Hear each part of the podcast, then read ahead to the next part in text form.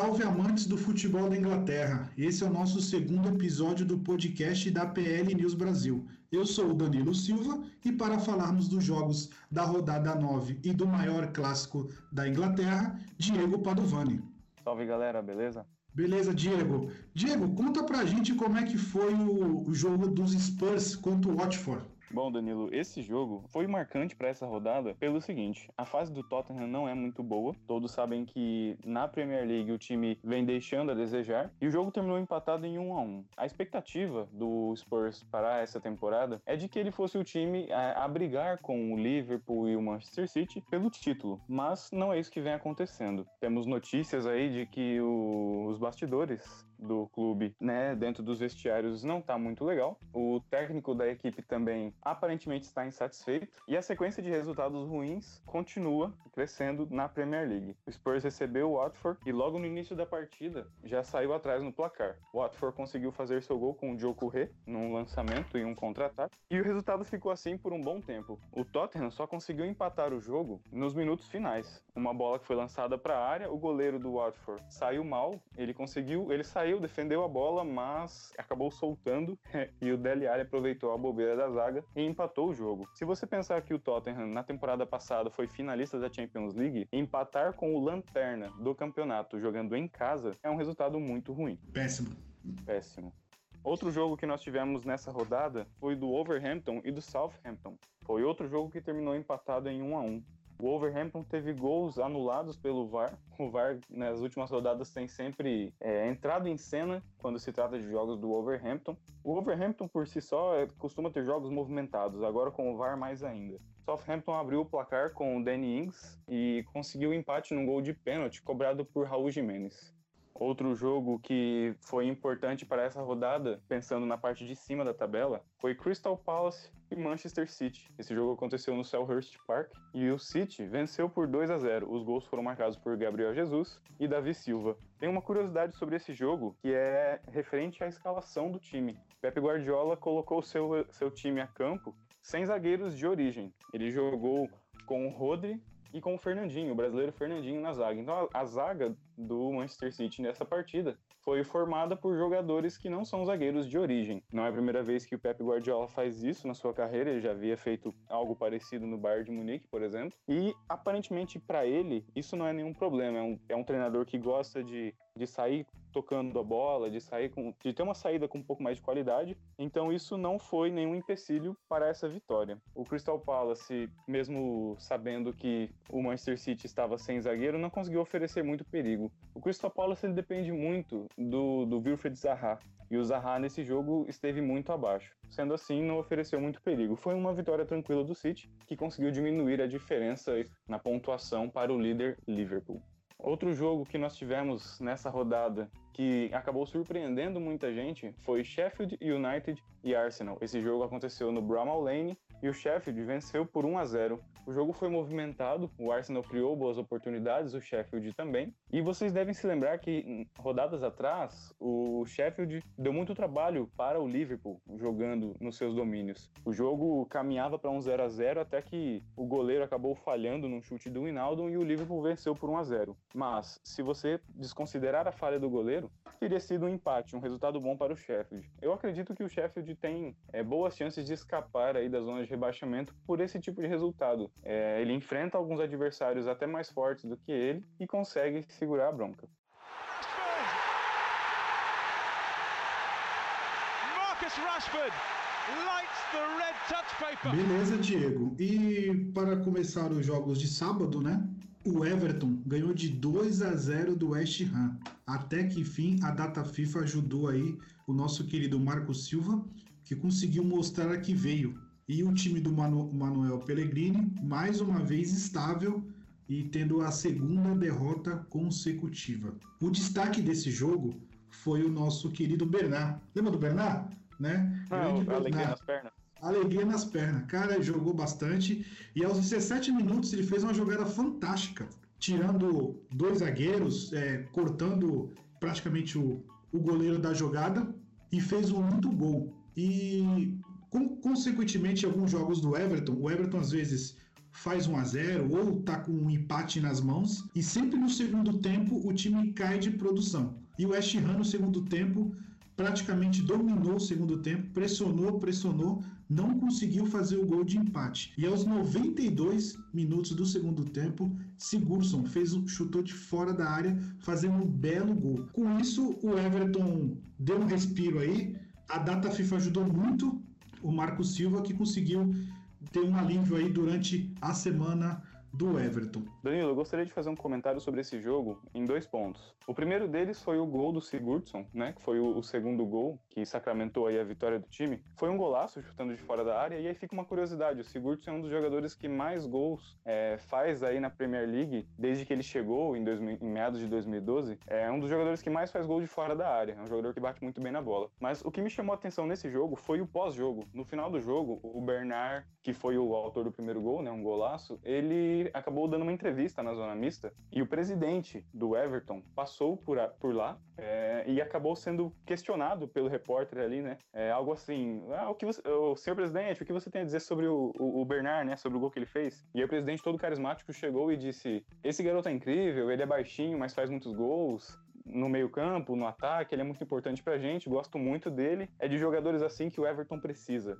E aí o Bernard abriu aquele sorrisão amarelo, né? Ficou todo mundo, todo mundo deu risada ali, o presidente abraçou ele e foi embora. E isso para mim é, é, legal que acontece na Inglaterra e nós não vemos acontecer em campeonatos, por exemplo, no Campeonato Brasileiro. Dificilmente você vê um presidente aparecendo numa coletiva, seja numa zona mista ou em qualquer outro tipo de, de entrevista para elogiar o jogador. Aqui no Brasil, título, né?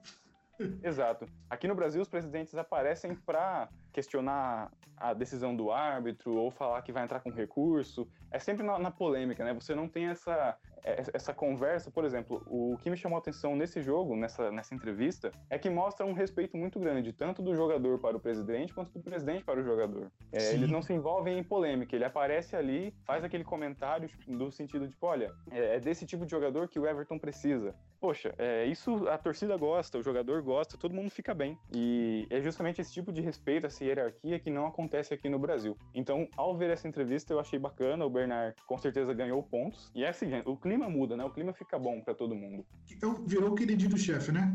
Queridinho do chefe.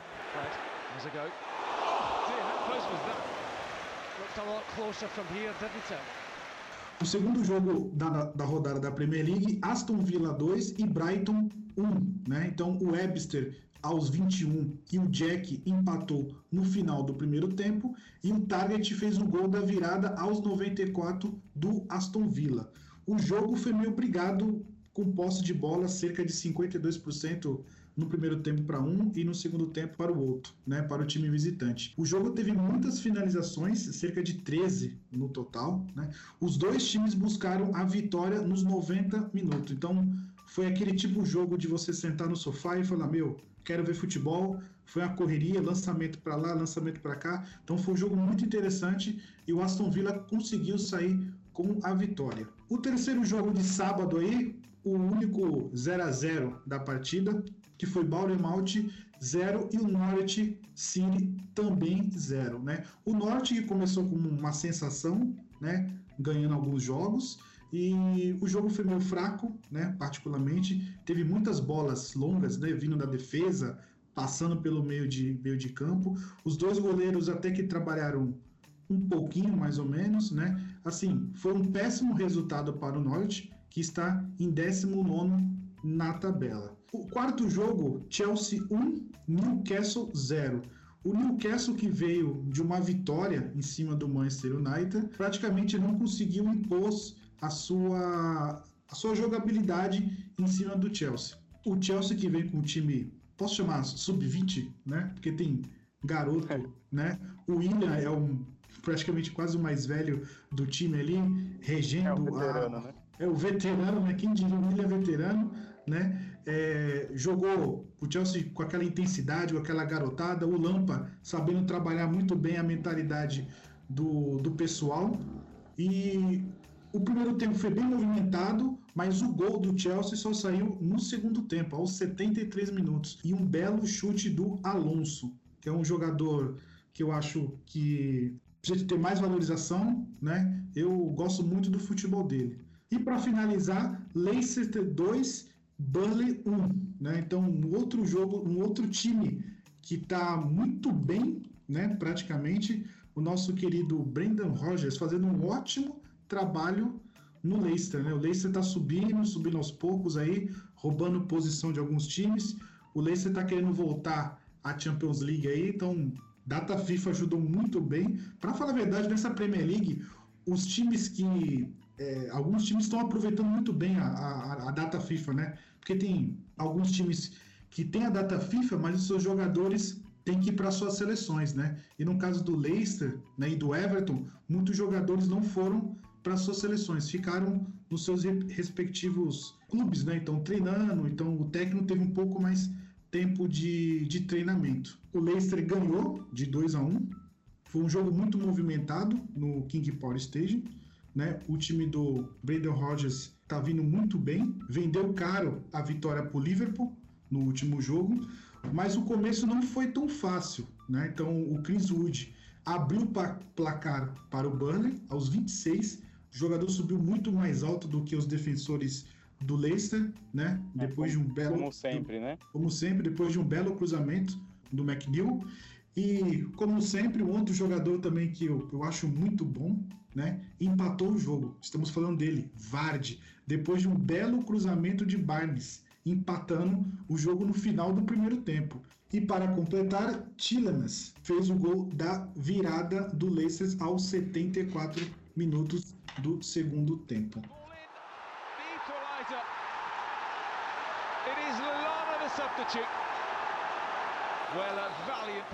Para finalizar o nosso episódio, vamos falar do jogo da rodada, onde foi um jogo muito movimentado, muito polêmico, que foi Manchester United 1, Liverpool 1. É, foi polêmico para quem gosta de polêmica, né? Eu, sinceramente, não vi polêmica nenhuma. Confesso que, como torcedor do Liverpool, esperava uma vitória, torcia pela vitória. Não gostei quando o United fez o gol, obviamente, mas o certo é certo. Nós vamos agora explicar o porquê de toda essa polêmica. O jogo foi movimentado, o primeiro tempo praticamente todo dominado pelo Manchester United, jogando nos seus domínios, apesar da fase do United não ser boa, como nós comentávamos no episódio anterior. O United jogou em casa e, a, e clássico sempre tem aquela emoção a mais, então o time entrou muito ligado. Destaques aí para o Marcus Rashford e Daniel James, que impuseram velocidade no ataque e complicou bastante a, a vida do Liverpool. O lance do gol do United gerou toda essa polêmica porque o Origi estava com a bola dominada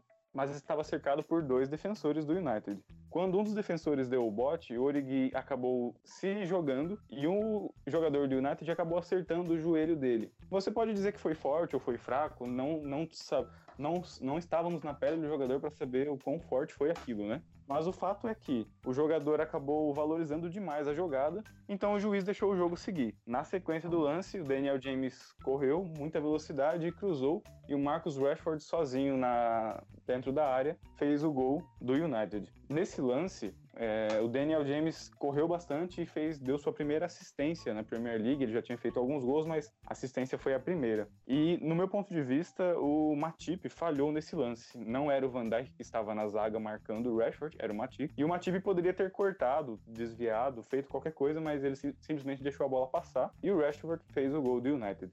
Mas voltando ao lance do, do gol, sobre o VAR, você acha que foi rápido?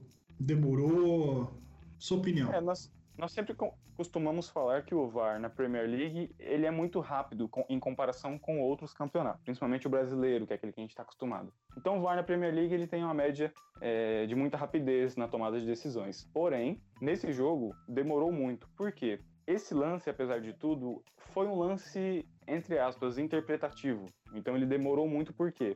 O VAR viu que, que tinha alguma coisa estranha na, no início da jogada, é, chamou o juiz da partida, o Martin Atkinson. Ele foi até é, o local é, olhar o lance e ele ficou com a mesma sensação de que ele ficou no campo. Então, por ter sido um lance interpretativo, acabou demorando mais do que de costume. Porém, apesar de tudo, a decisão foi correta no meu ponto de vista. É, eu, eu também concordo com você.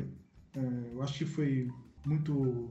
valorizou demais na hora da, da falta ali. Começou, todos nós sabemos, é campeonato inglês não tem faltinha, né? Então, deixou o jogo seguir, saiu gol, um contra-ataque, né? Para falar a verdade, o Manchester United só faz gol de contra-ataque, né? Então, assim, é, o Manchester United não consegue fazer gol numa jogada trabalhada, né? A bola começa na defesa, passa pelo meio, o meio de campo faz sua jogada e, e gol. Os gols do Manchester é. United é só no contra-ataque. Isso é, um, é, uma, uma falha. Meu, meu preocupante isso. Sim, porque o time fica dependente disso, né? Você depende de lances esporádicos do jogo para que você consiga fazer um gol. Realmente, há uma dificuldade muito grande do United para criar jogadas. Chega até ser chato porque, assim, quando o Manchester United joga contra times inferiores, né? Então, por exemplo, aí a bola é do Manchester United. Aí o Manchester United tem que criar as jogadas. Aí acaba sofrendo a derrota. No caso, quando pegou um time que tem a posse de bola, no caso do Liverpool, né? Então o Liverpool deu o contra-ataque, né? Então aí o Manchester United foi e fez o gol. Então é uma coisa que o o Oli Solskjaer tem que trabalhar muito bem.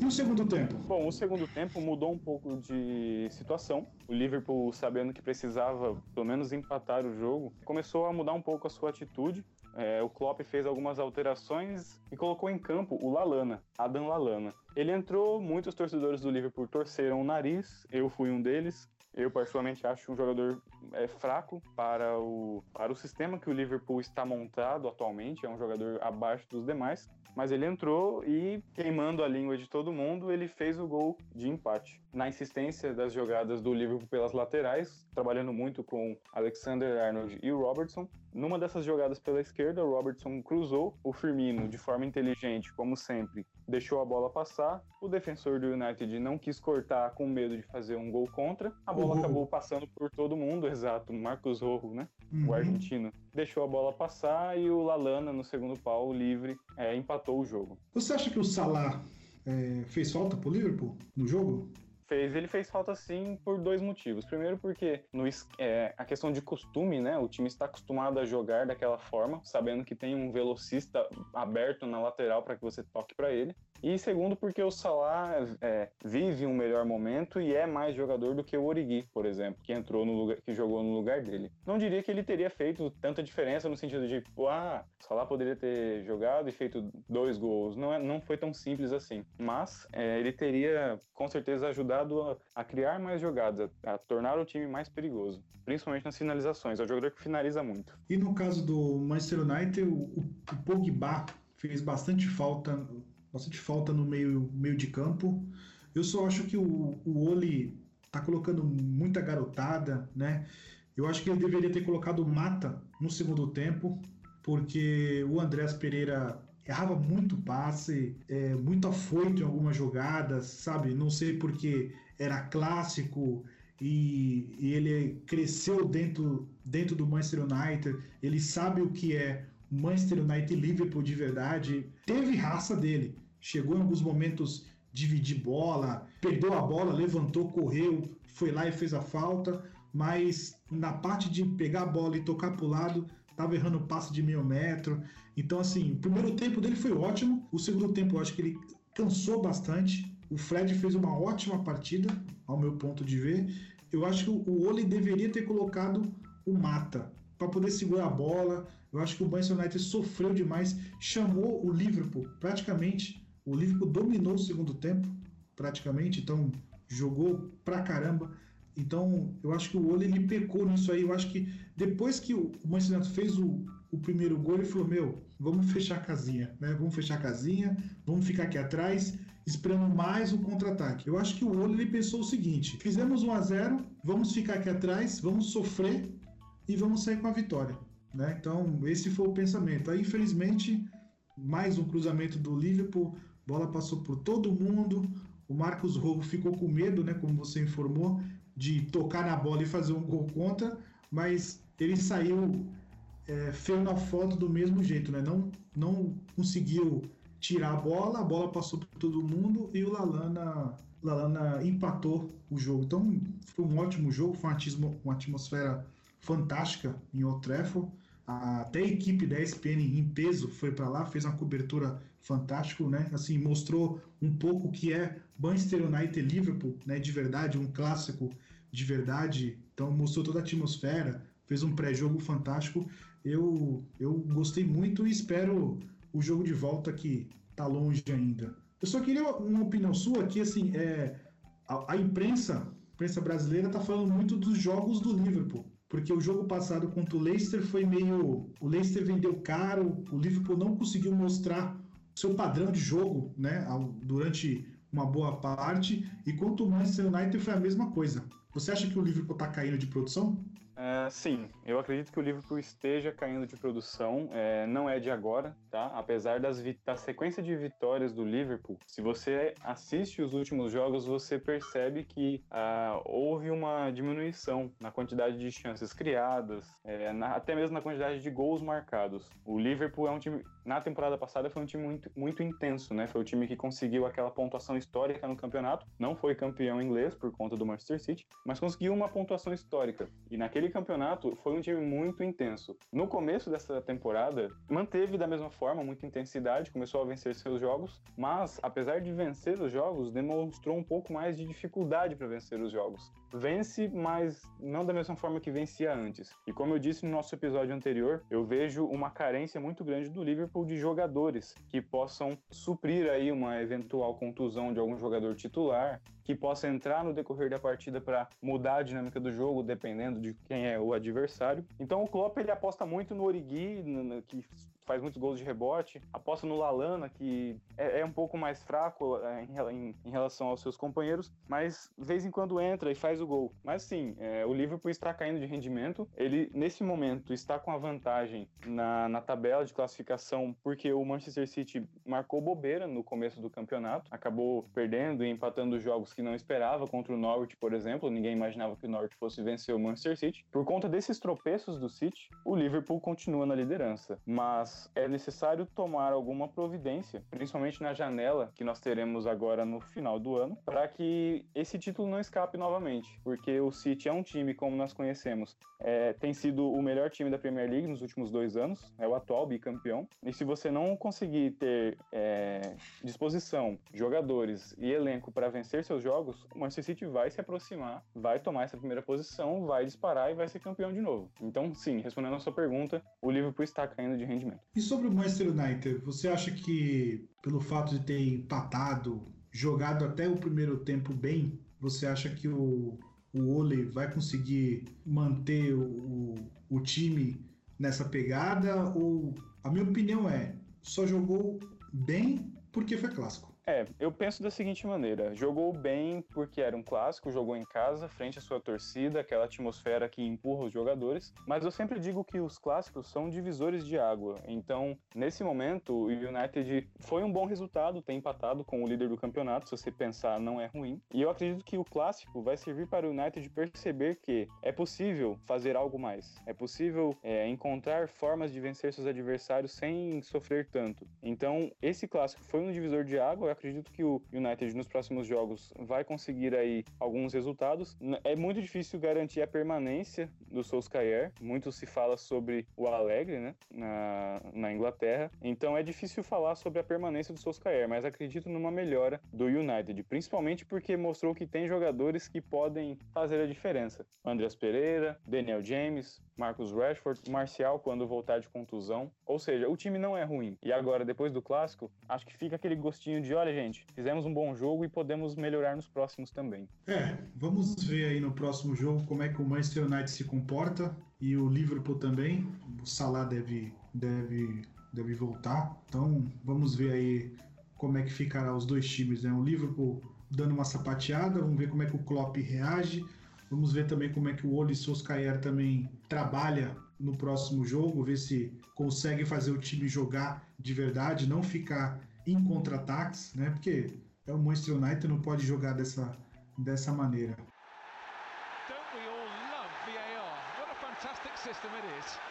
Então, pessoal, esse foi o segundo episódio do PL News Brasil, né? Então, só as considerações finais, Diego. Bom, eu gostaria apenas de colocar, muitas pessoas têm comentado aí nas redes sociais sobre a zona de classificação para a Champions League. Como todo mundo sabe, o Manchester City e o Liverpool provavelmente são os que são os dois times que vão brigar aí pelo título, então primeira e segunda posição garantida para esses dois. Mas as outras duas vagas aí para a Champions, a disputa está bem acirrada. Eu gostaria de destacar apenas o Chelsea, que conseguiu uma sequência de cinco vitórias. O Lampard está ajeitando o time, apesar da molecada, né? Como você falou, o William hoje é um dos jogadores mais experientes do time, mas o Tommy Abraham, Mason Mount, o próprio Marcos Alonso, que agora está voltando a ter oportunidades como titular, então permitindo que o time jogue melhor. O Arsenal tropeça, vai tropeçando, vai é, deixando de ganhar pontos naqueles jogos que deveria conseguir praticamente vitória garantida, mas aí a, o time que é a surpresa, mas não tão surpresa assim, como você falou no início da, da nossa gravação, o Leicester City, com o Brandon Rogers, é, com o Madison jogando bem, com o Vardy fazendo gol. Acho muito difícil você comparar o Leicester dessa temporada com aquele time que foi campeão na temporada 2015-2016. Por quê? Naquela temporada os times grandes estavam em baixa e o Leicester acabou sobressaindo. Apesar de tudo, essa temporada o Leicester tem boas chances de conseguir a vaga para a Champions League. Se os outros adversários continuarem dando bobeira, certamente ele vai conseguir uma das vagas. Beleza, pessoal. Esse foi o nosso segundo episódio. Diego, até mais. Valeu, galera. Até mais. Tchau.